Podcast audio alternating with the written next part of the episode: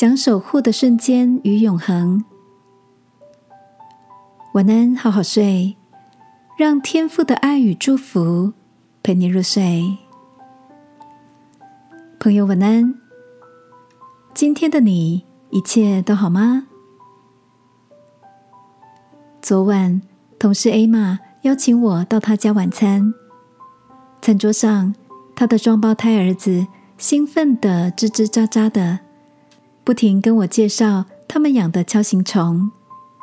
养了一年，好不容易从肥肥短短的幼虫变成蛹，经历不吃不喝又不动的半个月，前几天终于见到铁甲武士本人，头部那两根大颚像鹿角，又像是大钳子，帅气的模样让兄弟俩眼神发亮，着迷不已。孩子们还自掏腰包，用积攒许久的零用钱。买了昆虫果冻，看着锹形虫大饱口福，弟弟突然叹了口气。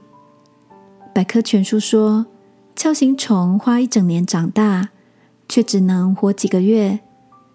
我们一定要好好陪他哦。孩子发自内心，短短的几句话，放大了这份单纯的爱与守护。锹形虫灿烂的生命也许短暂，却是兄弟俩捧在手心上的宝贝时光。我想，那些有限的存在，是不是比较容易提醒我们要珍惜？而生活中的日常，其实也是一种看不到的有限，不是吗？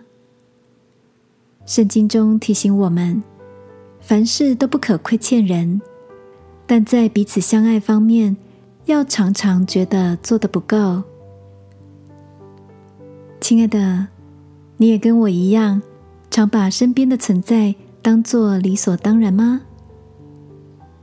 今晚，让我们来祷告，诚实并珍惜每一个能够彼此相伴的时刻，好吗？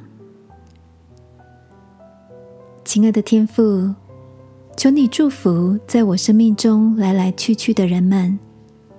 使我们能够在你的恩典中学习彼此相爱。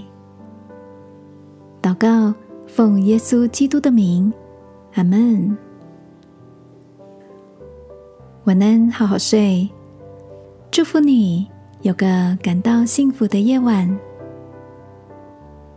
耶稣爱你，我也爱你。